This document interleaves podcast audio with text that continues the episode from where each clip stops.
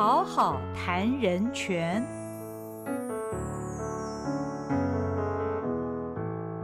Hello，大家好，欢迎您来到《好好谈人权》节目，我是赵新平。今天我们要讨论的主题是新冠疫情下的公共利益与个人自由。请到现场的来宾是台湾人权促进会会长周宇修，周会长，会长你好。哎，主持人你好，呃，各位听众大家好。会长本身的专业是法律，他是一位律师啊。那律师从事人权工作，非常的怎么讲，恰如其分呐。因为要为呃人民争取人权，我想这也是律师的一个呃任务啊。那新冠疫情其实从爆发到现在啊，以台湾的状况，如果我们跟西方的一些主要国家来比较的话呢，国家对民众所实施的一些措施，在台湾看起来，民众是相对非常了解政府的作为，而且也大部分都愿意服从。但是这不代表其中没有人权问题啊！我还记得会长您在大概两年以前。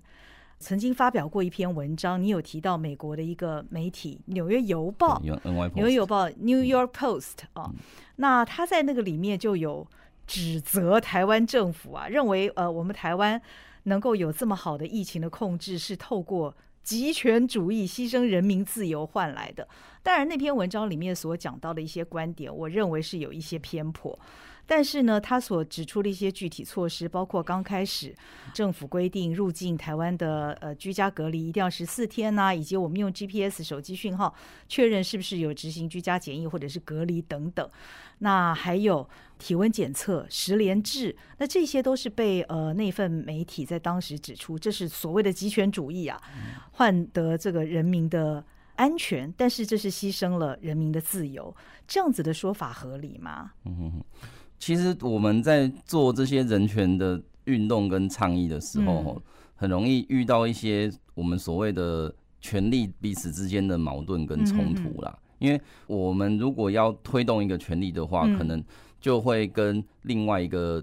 别人的权利会有一些些这个相矛盾的情况。例如说，我们刚刚谈哦，我本来都可以诶自由的出门啊，然后我们也不用这样很辛苦戴口罩，大家都觉得很不舒服啊，但是。多半政府都会觉得说，哎，可是我可能会基于某些考量，我会做对你做一些要求。其实我们生活中一直都会有这些事情，例如说我们开车来录音，然后呢，那法规就规定说你开车一定要系安全带嘛，或者是你骑车来就是要戴安全帽。那你当然也可以讲说，我早上那个头发抓的那么那么漂亮，你现在要我戴安全帽，那我不是白抓了？其实我们一直生活中一直会遇到这些冲突跟矛盾。那当然，从一个我们比较古典的这种权利的角度来看的话，其实尊重一个人的自由意志是一个原则啦。嗯嗯。因为从历史的角度来看的话，人。之所以能够被当成人，就是因为他可以自己帮自己做决定。如果他不能自己帮自己做决定，他其实就是奴隶。嗯嗯，这个这个是从几千年来都是这个样子。嗯，那只是说到了大概十九二十世纪之后，我们开始发现，哎，有的时候你之所以会被抓去当奴隶，不是因为国家叫你去当，可能是因为另外一个更有权有势的人，他因为他有很多社会资源，所以他某程度的去。独占了整个市场的优势，然后呢，你必须就要服从他，所以在这个时候，政府某程度就会有一个介入的必要性，所以我们就会看到说，近代社会其实他讨论的问题啊，是我在遇到。私人之间的彼此权利相冲突的时候，政府要怎么样下去做一个调节？那这个私人不一定是我跟你之间，有可能是某一个群体跟某一个群体之间。例如说，我们刚刚讲那个骑机车戴安全帽啊，它其实调节的可能是什么？就是你的不戴安全帽，就是你的发型的自由，跟那个医疗资源。或者是那个什么交通资源的一个合理控制跟管理，嗯，因为我如果要求你戴安全帽啊，对啦，我今天可能出门就很丑，嗯，那但是问题是如果。真的不幸发生交通事故，其实刚外面就有一个，然后 那发生的时候，它可以减低你的受伤的时候，其实某程度就是间接的降低了整个社会资源可能要用在你身上的状况。哦，所以所以从这个角度来看，其实我觉得包含台湾在内的各个国家都会遇到类似的问题，只是说我们在讨论这个问题的时候，每个人对于权力的想象跟政府能够介入的程度，可能会跟一个。国家的文化还有人民的一些传统跟习惯有关系。例如说，我们如果讲美国的话，因为美国就是一个三权分立的国家，他们对本质上就是对政府有高度的不信任。所以当他们希望说，哎，这个呃，政府希望说要对人民做加强管理的时候，他本质上就是他从那个历史的血缘里面，他就会觉得说这件事情是有问题的。所以我很爱举的例子是。我们在台湾谈全民健保，大家谈的问题就是，哎，那个 到底以后要怎么样去补财务的问题？嗯嗯。可在美国的问题是，他根本觉得不应该要有，他觉得那个是宪法的问题，他觉得说我今天。要怎么样去治疗我的身体？就我家的事啊！你为什么要逼我去加入这个东西？他会觉得这危险，所以才会变成说，我们跟其他国家比的时候，有的有些地方状况会比不起来。而且我觉得还有一个问题是，一开始我们在做管制的时候，管制的一些强度的状况不太一样。例如说，我像我在纽约的同学，他们是历经过封城的，就他们讲的封城是不能出门嘛，出门就会被。被罚钱，对，那其实就变成是一个非常就是对比非常强烈的状况，所以我们才会觉得说，哎，好像在台湾相较于国外权力冲突没有那么严重。嗯，可是我还是要指出的，就是说，呃，有些东西我们还是要去做一些提防啦。例如说，我在文章里面其实提到了那个 NY Post 的状况，它。比较多讲到的是对于个人隐私的一些侵害的问题，因为我们很习惯就是觉得哦，只要政府能够收集很多资料，他透过这些资料去运算，嗯，那可能就可以找到一个比较好的工位或防疫的措施。对对。但是这边的话，我们都会讲说，它可能会某程度的有另外一些我们必须要去考虑的问题是。政府拿到这些资料之后，他之后会不会去做其他的应用？就像我们八月初的时候啦，有一个鉴宝资料库的这个诉讼案，嗯，他就在讨论说，哎，我本来只是去加入鉴宝而已，那我怎么知道说原来你会把我的一些病例跟那个治疗的状况拿去给一些学术单位，甚至是其他单位，他去做一些加值的使用？嗯，那你都没有跟我讲啊？嗯嗯，所以所以同样的问题，如果放在我们这边的话，我们要问的问题就会是我们政府都跟你收集那么多资料。但是他有没有跟你讲说这些资料他会怎么用？然后那如果用到什么状况的时候，他应该要回头跟你讲，甚至你能不能说，哎，我现在拒绝你提供使用？其实这一块是我们一直以来对于那个所谓的数位人权跟隐私权，我们其实蛮关心的一个部分。嗯嗯嗯嗯，呃，这一点的话，就让我想到，其实我们呃实施十连制哦，还有用呃 GPS。来监控民众是不是真的是居家隔离的这件事情啊，其实政府搜集了我们很多的资讯，就如同刚刚会长说的，我们其实不晓得政府他会不会会拿这些资料去额外的使用。虽然政府屡次都会呃保证啊不会做这样的事情，但是以法制上来讲，现在到底有没有任何的法规是可以？保护民众这方面的权益，让我们可以放心。我们提供了我们的十连制，我们的手机啊，还有你看我们的健保卡，后来也变得非常多元的用途。它不只是我们看病的时候用了。好，那这些我们的这个个人资料有没有办法透过现在的一些法律来让我们自己觉得很安心，不会被滥用呢？目前的法律其实做的是一些比较基本的规范，就是说，当我要去做。个人资料的收集、处理或应用的时候，会回归到那个个人资料保护法的相关规定。那个人资料保护法基本上是把个人资料分成两个等级啦。第一个就是一般类型的个人资料，那一般类型就会焦距就会放在说能够。直接或间接的辨识你身份的，嗯所以例如说像是指纹啦，嗯，像是身份证字号啦，嗯嗯，那这个或者是几个东西加在一起，例如说姓名加出生年月日，因为如果只有姓名可能会同名同姓嘛，对对，那所以像这些东西其实都是一般的个资，依照法律规定的话，政府如果要去做收集。它除了要有一个法律上的依据跟必要性之外，它要告诉你的就是说，像我们刚刚讲的，我必须要告诉你我的使用目的在哪里。其实它有点像是著作权的一个授权的概念。嗯就我今天写一本书嘛，嗯，然后呢，我就把这个书给出版商，可是我一定去跟出版商讨论说，你现在帮我印书，你出版，那到底你的出版范围在哪？是只有在台湾出版呢，还是只要能够看得懂中文的地方你都能出版？或者甚至还要讨论的是说，这个书如果之后要被改成，例如说电视或电影的时候啊，那你书上能不能够就直接帮我处理，还是还要再得到我的授权？嗯，所以这边就可以点到另外一个各自法很爱讨论的事情，叫做目的内的使用跟目的外的使用。嗯，因为我一开始跟你讲的时候，我是跟你说，哎，这个东西我是要拿来防疫用的。对。可是大家知道有件事情，就是说这个资料放在那边吼，就会有一种啊不用白不用的感觉啦，都好不容易都收集到了，所以。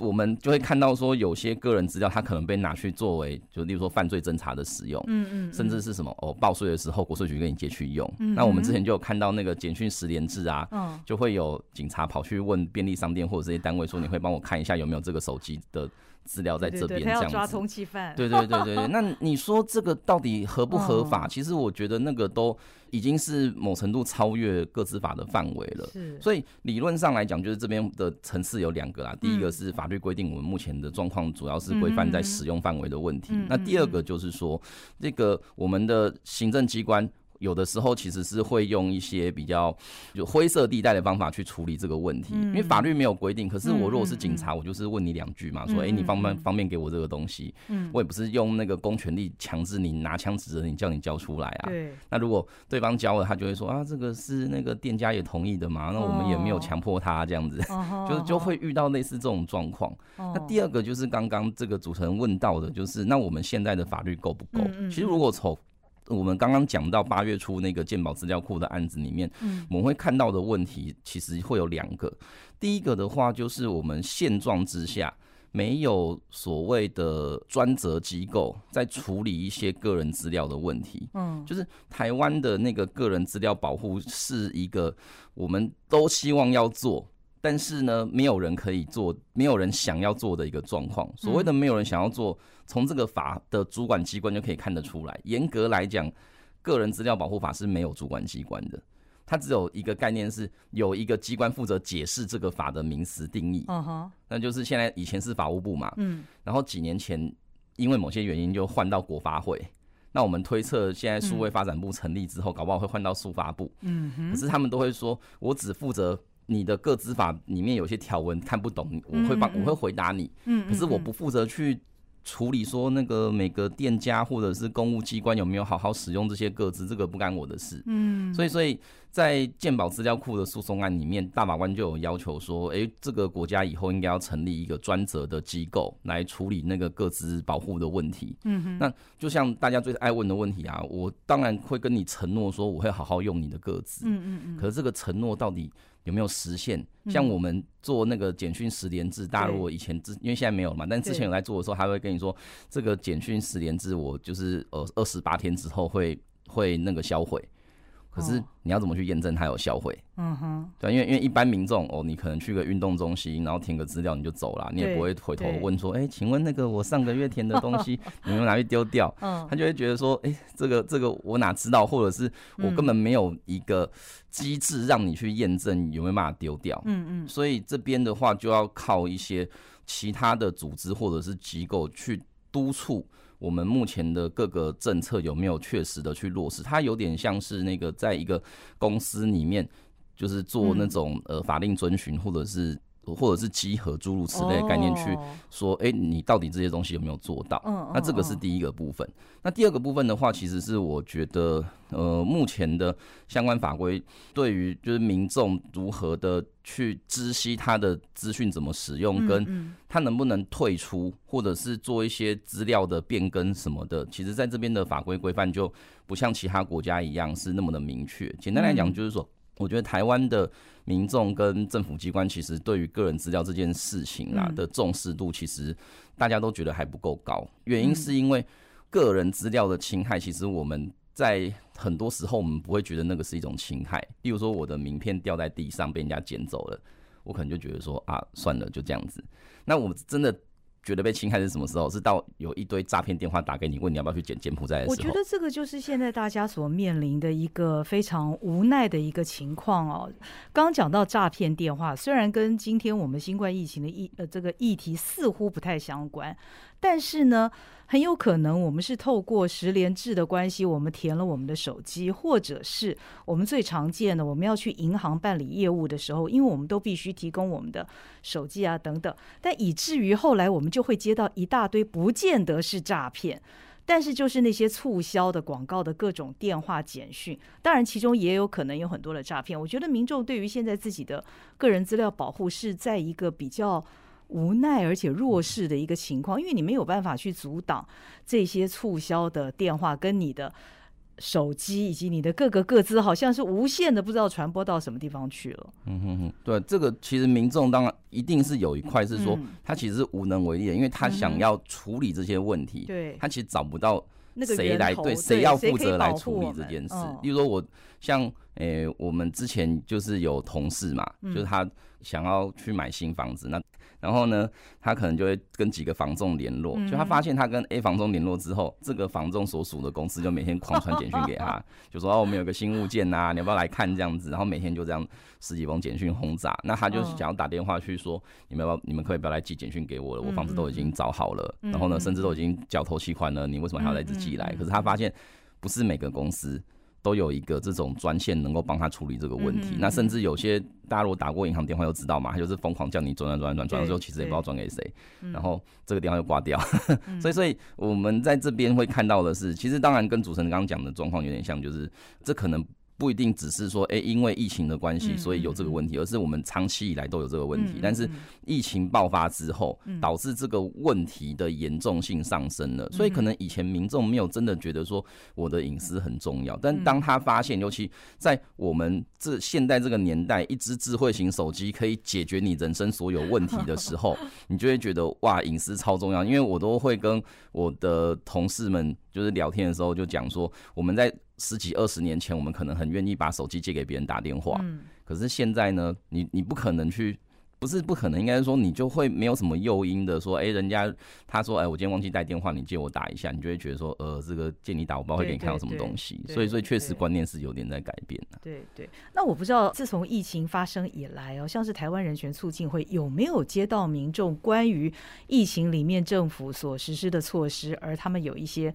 申诉或是抱怨呢？我们接过民众的澄清，大概比较多的就是两块啦。第一块当然就是刚刚我们花蛮多时间讨论的个人资料的问题，嗯然后第二块的话就是有关可能返国入境的时候隔离政策的一些要求。嗯嗯，那隔离政策的这个要求其实是一个我个人觉得在拿捏上吼是最呃，我觉得是那个人权跟这个公共卫生政策里面非常非常冲突的一块。嗯，例如说我们在今年的应该是五月之前嘛，四到五月之前，我们的隔离大概都是以十四天作为单位。对。那到了五月之后呢，因为各种考量，所以就缩短到了七天这样子。嗯。那当然这里面呢，你不能说，哎，这个十四天跟七天比，那十天太长就一定错。嗯嗯。那可是我们会常问的问题就是说，尤其是像从那个国外回来的。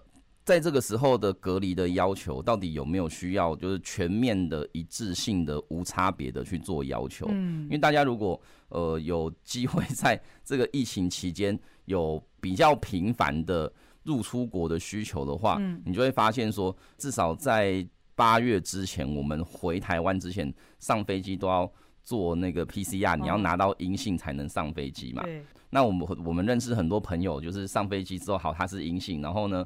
可是上飞机的另外一个风险是，我怎么知道做？对对对，所以他就会整个人就把自己包的很紧啊，然后拿那个氧气罩啊什么这样子。然后呢，下飞机之后他还要再测一次嘛。那测之后都是阴性，结果呢你被送去防疫旅馆，或者是你更之前是可以回家，他还是叫你隔离十四天。那就会有人就觉得说，哎，如果我这样怎么测都是阴性，那我再要求你去隔离十四天的话，这个东西会不会变成就是说？我都已经确保我很健康了，那为什么我还要就是被要求做这些事？这个问题在那个 Omicron 开始在台湾成为主流的 COVID 的类型之前，其实这个问题没有很严重，是因为台湾的状况，因为我们之前是走清零政策嘛，所以我们就会觉得说，哎，外国回来的人风险比较高。可是我们现在一天大概平均就是两万例，然后呢，我们可能一天来台湾的国境旅客其实人数也没有到两万的时候，大大家就会开始觉得说。到底是我 回台湾，我带给大家危险，还是我回台湾，大家带给我危险？对，因为这个这边就其实就会有讨论，那我们就会遇到的问题是，这些政策到底能不能够做一些更细致的区分？嗯，这个更细致的区分，它会通常都会跟几个政府的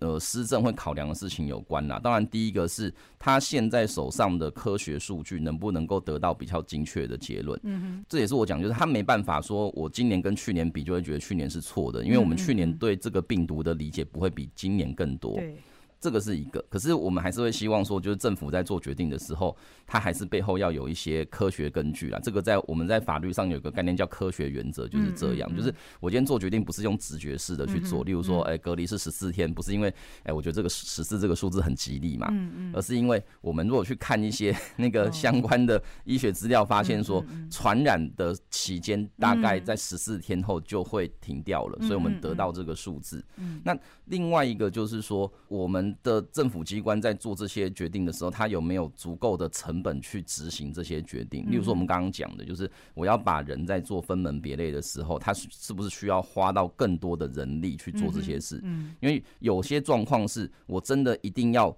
找人来，例如说对你做一些全身性的身体检查，我才可能知道说好，所以你再来下一步我该怎么做。那如果投入的资源是这么高的时候，他就只能用一些比较这个一般性的做法，然后呢去说好，所以这些人虽然说我知道可能你受的伤害比较多啦，但是 但呃你受到的影响比较大，但是没有办法，因为我们不可能每个人都量身定做，所以就这样做。可是我觉得。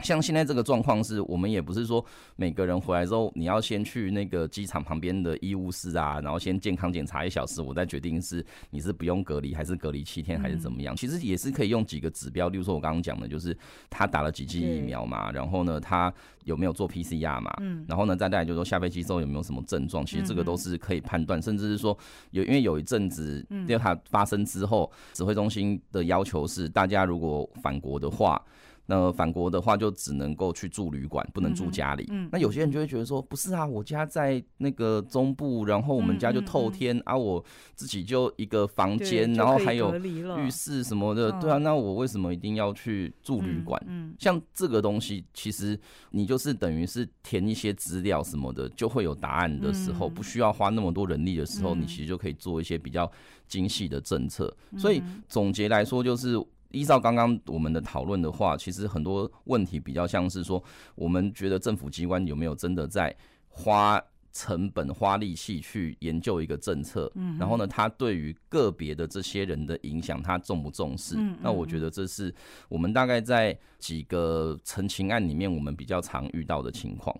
那我想，因为疫情也是人类从来都没有碰到过的一些情况，所以各国政府其实也是备受考验了，在制定政策方面。那如果我们回溯历史，台湾上一次经历的是 SARS，那 SARS 当时有封院这样的一个举动，跟这个 COVID 比起来，它是更为极端的一个作为。那我不晓得，在几年以前的 SARS 之后，政府是不是有学到什么样的功课，而在法令这个部分，在保障人权的这个部分，有做一些什么事情呢？嗯嗯嗯嗯，对啊，SARS 其实大概应该算是台湾诶，因为现在讲 SARS 很，我有时候跟大学生互动嘛，然后就发现啊，现在大学生那个二零零三年后出生的没有经历过，主要是没有经历过，他们一定他们会知道，但是没有经历过。对，因为我那个时候，反正就是我那个时候已经是成年人了，然后 然后我的印象就是。哎，我那时候好像还在学校念书，然后我们是真的有看到那个同学就被送上救护车又载走这样，因为那时候 SARS 致死率蛮高的嘛，好像百分之二十几，所以那时候真的是得了就真的有同学就说是不是应该写遗书啊什么之类的。然后呃，对啊，那时候 SARS 的话，我觉得他对台湾的冲击是说，我们应该要成立一个专门处理传染传染病的主管机关，因为那个时候没有机关署。嗯，那个时候其实是那个时候疾病管制其实是卫生署底下的一个，好像是一个科室而已，它不是一个机关。嗯那是 SARS 这件事情就是风波过去之后，我们才决定要去模仿美国的 CDC，然后成立台湾的 CDC。嗯，然后再来第二个就是说，这个 SARS 风波过去之后，有一个那个周姓医生嘛，就是他在和平医院封院的时候，因为违反这个召集令，所以就被。就被免职跟拔除医师执照这样子。那后来他有些官司胜诉，有些败诉啊。现在他是在台东，就是自己开一个诊所当医生。当时他就是主张说，你如果要做封院的话，这个封院到底依照当时的传染病防治法能不能做？嗯，然后呢，如果要封院的话，到底需不需要法院同意？嗯，那以及说做了这个封院决定之后，那里面的人到底该怎么办？嗯，就是这个这这几个问题，其实是很重要的。对对啊，因为因为关在里面的人，说真的啦，他那个跟被社会遗弃没有什么两样，因为我们都知道隔离政策的本质其实是。就是意思就是说，这些人呐，就是你们这些人不要传染给其他人就好。你们至于你们以后会怎么样吼，就国家感谢你这样子，然后就就就这样过去了。所以所以后来大法官做了一个解释文，嗯，那解释文就有指出说，多少还是要给被隔离的人去跟法院求救的机会。就是这个封院的决定，他不一定要。法院同意才能做。嗯哼，当然这个东西有点以后见之明来讲是，像今天我可能一次隔离就要隔离几千人，当然不可能都法院同意再做，那个可能确实是会有一些成本上的问题。但是你说被隔离的人，我如果觉得说不是啊，我真身体状况就很 OK 啊，为什么连我都要被隔离的时候，你应该要让他能够去去找到法院？那那个时候的问题是因为和平医院它封院。你里面人怎么去找法院？嗯，所以你一定要设计一个制度，是说他能够去对外的求助，嗯哼，然后呢才能够让救济这件事情被落实啊。嗯，那第二个就是说，这个隔离完之后，如果真的大家都很幸运，因为我们知道和平医院虽然说你当时也是去世了大概呃十几位啦，那后来很多人其实是有平安的出院的。嗯，那出院之后的下一个问题是我。他在这中间被关在里面，他的那些 就是肉体跟精神上的折磨，嗯哼，是不是应该要给他一些什么东西？所以当时的大法官就有说，其实这些隔离你都要考虑一个补偿的问题，嗯，因为他等于是。代替了社会的其他人去去面对这个风险，等于社会把风险都加在这些人身上嘛，所以应该要考虑那个隔离补偿的问题。那我们如果现在看的话，我们才会知道说，所以我们这个防疫补偿哦规定说，哎一一天发一千块，其实那个逻辑是这样来的。当然，我的看法是，我觉得那个补偿的状况可能还是要看一下，因为你说和平医院隔离，假设以今天角度来看的话，然后他们那个真的是跟死神作战，就你说一天给你一千。我总觉得，就是就是就是他们所承受的那些压力，其实我觉得是可能可以再斟酌一下。是所谓的横平补偿或者是社会补偿的概念。对对对对对对对，因为因为补偿其实是一个有点像是社会风险分配的时候的一个调控机制。嗯，理论上一个病来，如果说我们真的都没有任何的管理的话，就是大家平均去承担这个风险。嗯嗯。但因为今天政府介入了嘛，所以我会让风险只。停在某个地方，那风险某程度在这个时候是被转嫁掉的。嗯，就是我本来不一定有感染，可是因为你说要隔离，嗯，所以我反而跟一些可能已经生病的人关在一起。我本来可以跑掉的，嗯嗯，可是我被关了。那运气好我没事，那运气不好我就跟大家说再见，尽忠烈士。所以，所以在这个时候，我们才会说，那你等于是帮别人在承受那些苦难，不一定是肉体的，其实很多是精神的。对，就你说这个国家很谢谢你的付出，然后就给你个匾额，嗯，这个这个确实是有点说不过去了。嗯嗯嗯嗯嗯。那您认为，以新冠疫情来讲，发展到现在，当然疫情还没有完全消失了，但是从疫情爆发到现在，政府所学习到未来要做的事情，除了您刚刚说，包括个人资料的保护，可能应该要有更。积极的主管机关来处理等等的之外，你觉得政府还有没有什么其他各方面应该要做的？受到这次的教训，我觉得这一次政府在处理这个 COVID 的部分，除了防疫之外，我们可能更要考虑的是一些防疫政策下的延伸效应。嗯，例如说我们在去年三级警戒的时候，就大家开始启动了各种的。线上的措施嘛，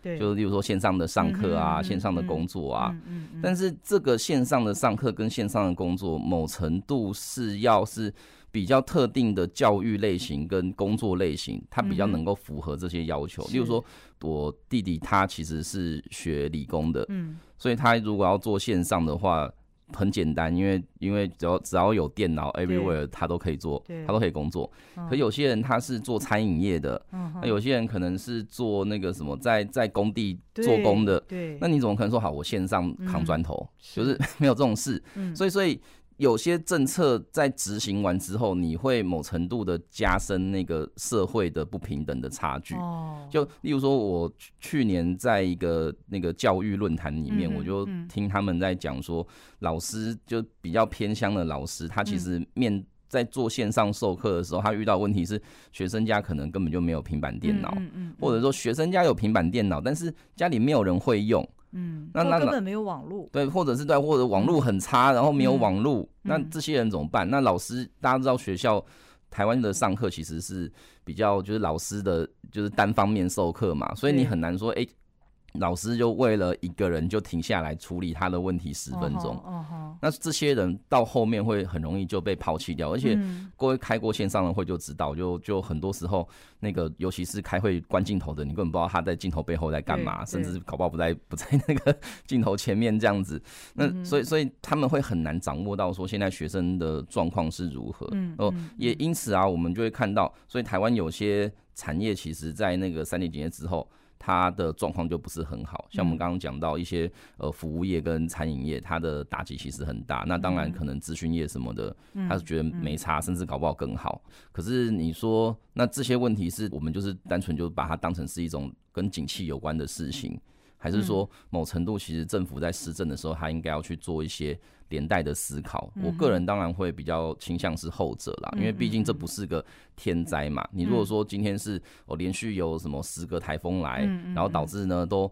都不都没有晴天，那很多旅游业做不做不起来，这个就没有办法，因为我政府又不能把台风给炸掉。对，但是如果我们在做这些决策的时候，我们就会看到的是，呃，后面那些其他的整合跟协调这件事情，因为它不会只是指挥中心要考虑的，它其实是整个那个政府机关在其他的部门，它必须要去思考到的事情。我觉得未来如果在做防疫的时候，我我会认为说，除了防疫之外，更应该去平衡一些因为防疫政策会有受到不利结果的人或者是产业。那这件事情是我觉得未来大家要去注意的。嗯，这这个会是很细致的思考，而刚刚其实呃会长所讲的点点滴滴都是人权问题哦。那我不知道，如果因为国际间也有国际人权公约，那如果以国际人权公约的角度来看的话，台湾政府这次所针对疫情所做的一些措施，您您觉得在执行的层面，在规范的层面，它是符合国际人权的标准的吗？国际人权标准啊，嗯。在这边的讨论吼，应该主要会放在说我们国际法上有没有什么类似健康权或者是之类的概念。嗯那我们如果去看国际公约的话，在这个经济社会文化公约跟它的一般性意见，其实是有提到类似要保障人民健康的这个想法。嗯嗯，不过，嗯。不过我要跟各位提醒，的就是说，那个国际人权公约在讲健康权的时候，它其实是比较早期啊，因为我们所谓的两公约，就是就是公正公约跟金色文公约，它其实是一个大概民国四十几年的产物啊。那所以它后面其实是透过各个一般性意见去强化的，所以你要想象的就是说，那些当年在写公约的人，大概在民国五十几年的时候，他的他的想象就会是说，嗯诶、一个人的健康大概需要什么东西。所以如果你去看条文的话，条文其实它的要求是一个呃最简单的生活必须，就例如说食，然后呢住，嗯。那或者是水。其实联合国的这些公约，它蛮注重水这个资源的，嗯水跟食物还有居住环境这件事。嗯嗯，那这个在台湾，你就会觉得说，嗯，这没什么，因为台湾的用水除了缺水之外，水资源的纯净度什么是没有问题的。嗯可是其他国家它遇到的问题是，它光是，比如说恒河的水，可能有人喝完就死掉了。那所以他就会觉得说，保障一个国家的，就是一个国家应该要花成本、花时间去让你的饮用水的品质提升。嗯是一个保障人民健康最基本的需求。所以你如果从这个角度来看的话，台湾在谈健康权可能会跟其他国家谈健康权的方向不太一样，嗯因为那个时候是比较鼓励，呃，例如说第三世界国家，嗯哼它必须要把政府的钱花在这个地方，因为否则你都花在。这个被被贪污掉还是怎么样，嗯其实是很糟糕的事情。嗯嗯嗯那说那再拉回来，就是说国际公约有没有在谈这种防疫的问题？嗯我觉得是，我觉得他们会认为啦，就是说，嗯就是说，你如果把人把防疫政策做好，其实确实是会实现人民的健康权，但是嗯它同时也是在指出说，整个防疫的过程，你必须还是要去 balance，就是健康权跟其他基本权之间的关联。这边的话，其实会回到我们。最一开始讨论的事情，例如说，我今天知道有一个人确诊，嗯，那我可能就先把它放在一个地方。所以呢，在这个时候呢，你保障的是其他还没有被确诊人的人的安全。对。但是有一个问题是，那这个人呢，就这个人的健康，或者是说这个人的人身自由，或者是哦隐私权啊等等之类的东西。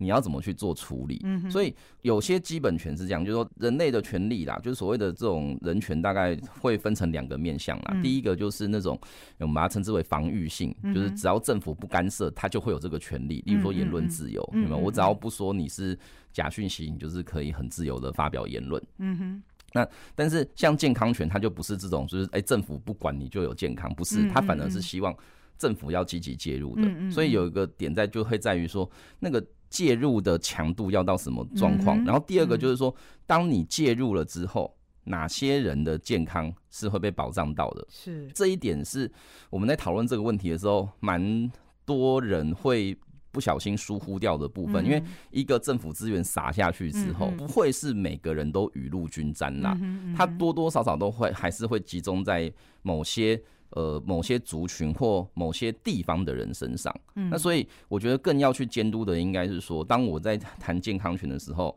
可能我的方向就是，我有没有办法让，不论是在都会区，或者是在乡村，甚至是在那个一些比较偏远的部落，他们的能够享受到的健康，能不能够是差不多的？嗯嗯。那第二个就是说，当我们要去确保某些人健康的时候，会不会？反而导致其他人的健康受到了一些不被重视的状况。那我个人的看法会是说，如果在台湾要讨论健康权，可能比较多会在这个部分。嗯嗯嗯，其实新冠疫情发生到现在，对于全世界的人类来说都是一个挑战。当然，各国政府对于民众所实施的一些管制或是保护的措施都不尽相同。那有很多都是大概是权宜性的，因应这个疫情的发展而有一些不同的调整。那当然也有一些是。管制性的措施就会对我们的。可能基本的自由方面啊，会受到一些的影响。那我想，我们今天谈论这个议题呢，就是要唤起大家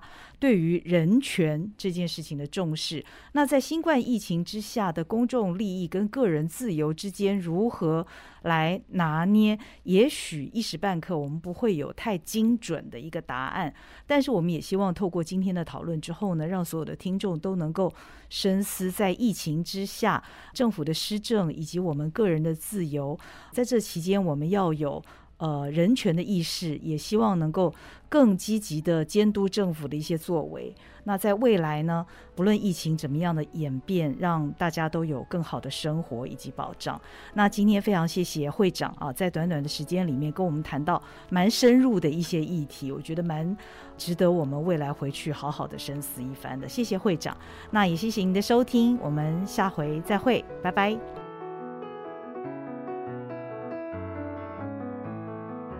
本节目由国家人权委员会委托国家教育研究院与好好听文创公司共同制作。